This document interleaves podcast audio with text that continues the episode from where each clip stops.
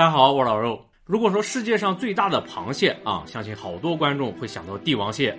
帝王蟹不仅腿的跨度能达到近两米，体重超过十二公斤，而且从名字上来说呢，也有点非它莫属的感觉，是吧？不过呢，就像霸王龙未必是最大的恐龙一样，帝王蟹也不是最大的螃蟹。主要有两个问题，一个是帝王蟹啊，实际上并不是真正的螃蟹，这个咱之前帝王蟹那期说过了。另外一个问题呢，就是在真正的螃蟹里面有一个比帝王蟹个头还大的家伙，它就是咱们今天的主角——蜘蛛蟹。咱之前的节目里啊，讲过马蹄蟹，讲过帝王蟹，讲过椰子蟹。虽然从名字上来说都跟螃蟹沾边，不过遗憾的是什么呢？就是这几位啊，其实都不是螃蟹。在生物学分类里面，只有节肢动物门软甲纲十足目抱卵亚目短尾下目的物种才称得上是地地道道的螃蟹。今天咱终于说一回真螃蟹了，蜘蛛蟹就属于短尾下目当中的蜘蛛蟹总科，非常的名正言顺。尤其是蜘蛛蟹当中的霸主干氏巨螯蟹，成功的在体型上压制了尾蟹帝王蟹，成为了世界上最大的螃蟹，捍卫了螃蟹家族的荣耀。干氏巨螯蟹啊，英文名叫 Macroterra campefari，因为主要分布在日本沿海，所以又叫日本蜘蛛蟹。日文名是 Takashigani，长腿蟹的意思，可以说相当贴切了。因为这家伙的十条腿啊，实在是有点怪异，跟身体完全不成比例，最大跨度能超过四米，有帝王蟹的两倍那么多。背甲的大小接近四十厘米，总重量最多十九公斤，在重量上也达到了帝王蟹的一点五倍。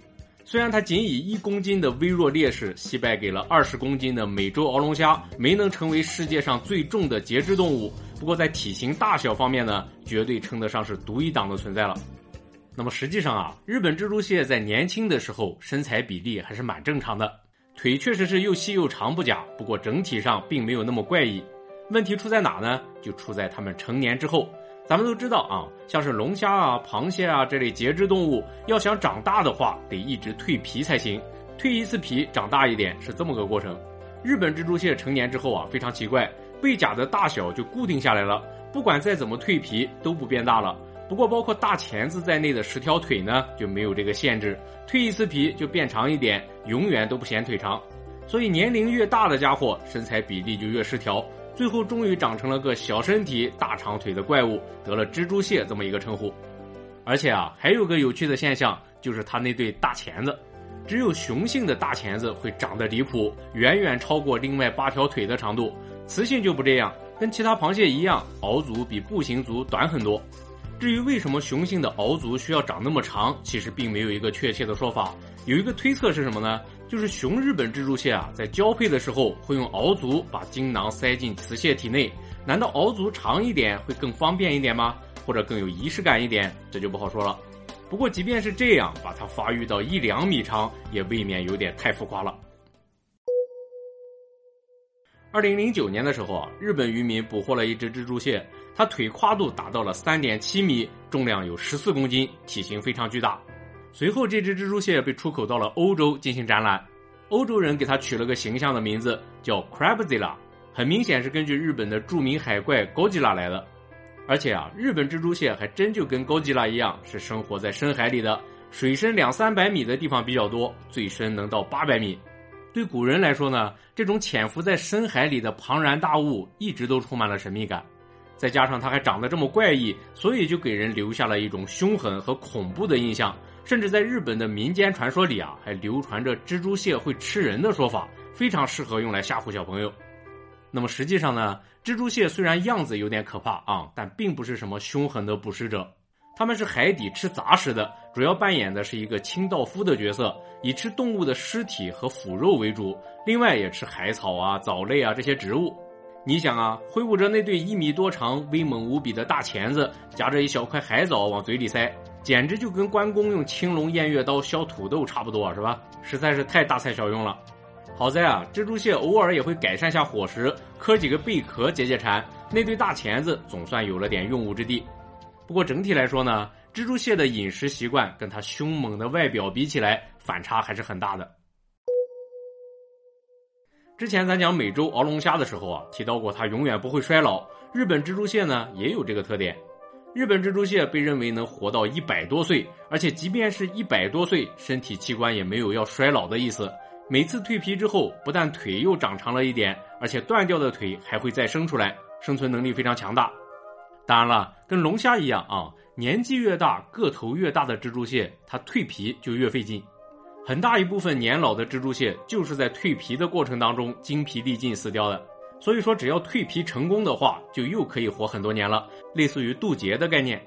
而且啊，年纪越大的蜘蛛蟹呢，它蜕皮间隔的时间就越长，连续很多年不蜕皮的话，旧壳就会破损的越来越严重，病菌入侵导致的疾病也会要了它的命。好吧，虽然蜘蛛蟹因为蜕皮这件事儿，理论上说没办法实现永生，不过一百多岁的寿命，在节肢动物里面已经是相当了不起了。考虑到海洋那么大，人类对深海的探索又非常有限，所以其实很难说世界上最老的蜘蛛蟹到底能活多少岁，到底能长多大。而且呢，日本蜘蛛蟹的繁殖能力很强，雌蟹一次就可以产大约一百五十万个卵，从种群数量上来说，原本还是很稳定的。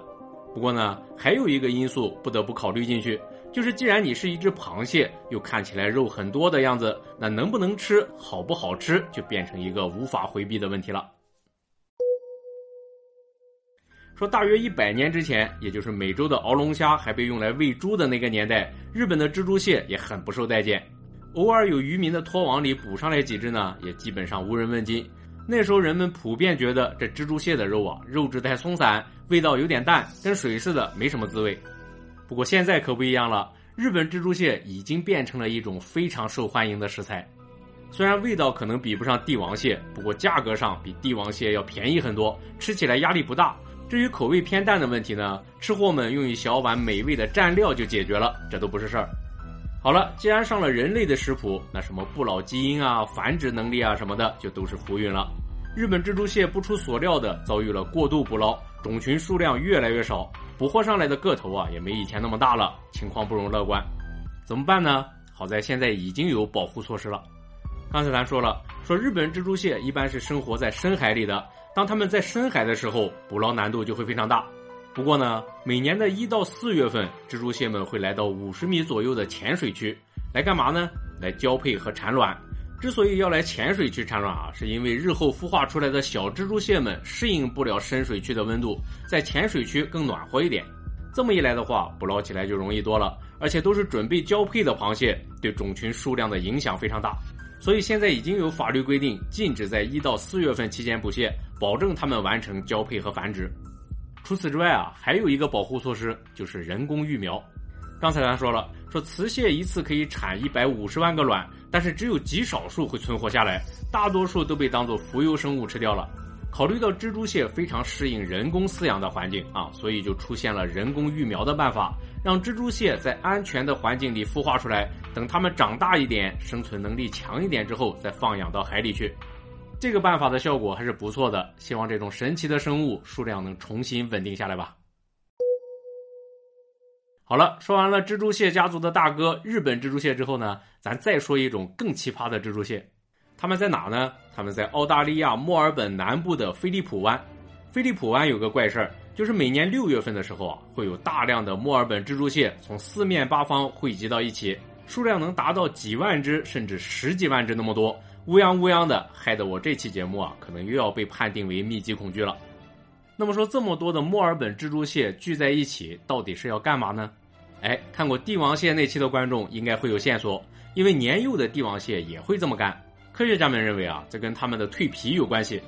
大家都知道啊，刚蜕皮的螃蟹身体都很脆弱，缺乏保护，遇到天敌的话，基本上就死定了。怎么办呢？大家就想了个办法，每年聚在一起，互相壮着胆儿一起蜕皮。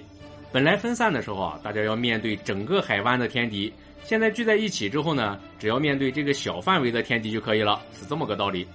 而且啊，蜘蛛蟹们还会叠罗汉，堆出一个小山来，非常的壮观。这也被认为是他们想要吓退天敌的一个行为。当然了，他们这么做的效果那也是可想而知了。毕竟一个饿极了的壮汉绝对不会因为汉堡们堆成一堆就被吓跑，是吧？所以啊，作为墨尔本蜘蛛蟹的主要天敌之一呢，黄鲷鱼是不会错过这么一场盛宴的。它会一如既往的以它标志性的优雅泳姿来到聚会现场，甭管蜘蛛蟹们是举着钳子虚张声势啊，还是叠罗汉吓唬人啊，黄鲷鱼一点都不在意，轻描淡写的吃上两三只之后，一个华丽的转身就飘走了。那么对于墨尔本蜘蛛蟹来说呢，这个结果还是很成功的。你想啊，他们仅以不到万分之一的代价就击退了一个强敌，绝大多数成员都能安全蜕皮，顺利渡劫，这不就是他们人海战术的目的吗？至于到底是击退了强敌，还是喂饱了强敌，真的没那么重要。而且啊，除了蜕皮之外呢，墨尔本蜘蛛蟹的聚会上面还有另外一件很重要的事儿。说大多数螃蟹啊都有个特点，就是需要在雌性刚蜕皮之后，身体还非常柔软的状态才能完成交配。至于为什么要这样，我还没搞明白，大家可以讨论一下啊。那么说，雌蟹在选择配偶的时候啊，一般会先来个拥抱测试，由雄蟹抱住雌蟹，让对方感受一下自己的力度。如果雌蟹对拥抱的力度感到满意的话，就不再挣扎了。配对成功之后呢，他们俩会一直抱在一起好几天，雄蟹就这么守着，等着雌蟹蜕皮之后完成交配，是这么一个过程。那么在蜘蛛蟹这边呢，尤其是对于人高马大的日本蜘蛛蟹来说，连续几天抱在一起并不是很好操作，所以雄蟹守护雌蟹的方式啊就很特别了，他们会发挥自己的优势，变成一个罩子，直接把雌蟹罩在下面，等它蜕皮。这个操作有点像什么呢？有点壁咚的意思啊，是吧？而且这种手脚并用的壁咚啊，在霸气程度上那实在是太无敌了，当之无愧的世界第一壁咚。然后啊，咱再说墨尔本蜘蛛蟹，既然需要在蜕皮后才能交配，那么这场盛大的蜕皮大聚会呢，自然就是交配的最佳场合了。雄蟹会在人群当中找到一只有意向的雌蟹，想尽办法把它带到偏远的地方。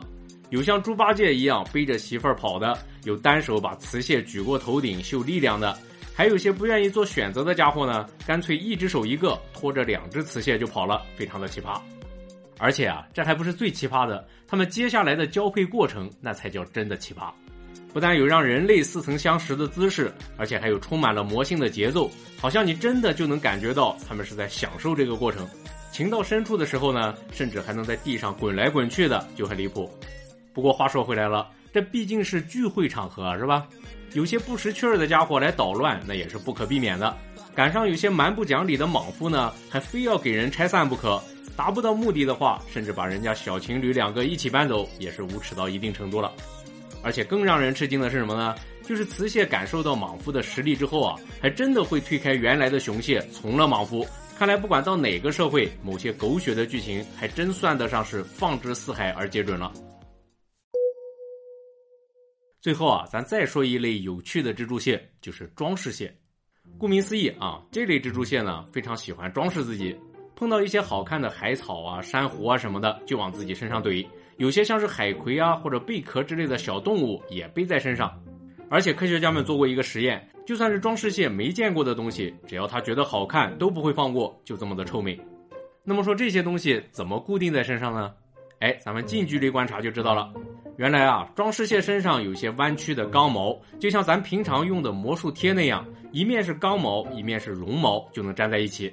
装饰蟹找到饰品之后呢，先放到嘴里嚼一嚼，让饰品表面粗糙一点，纤维多一点，然后才往身上安，这样魔术贴才能贴得更牢一点。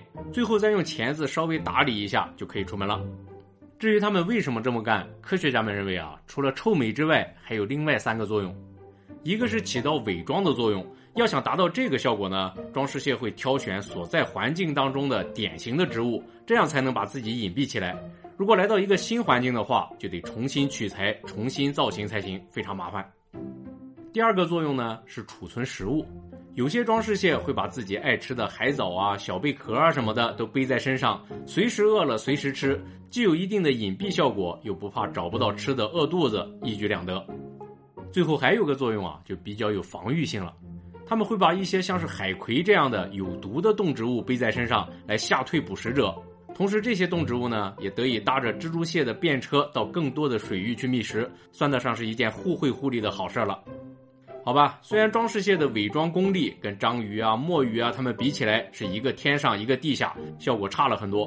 不过好在什么呢？就是它们不需要像章鱼那样那么费心劳力的去进化出复杂的神经系统，只靠一颗追求时尚的心就地取材就把这事儿给办了，非常的节约成本。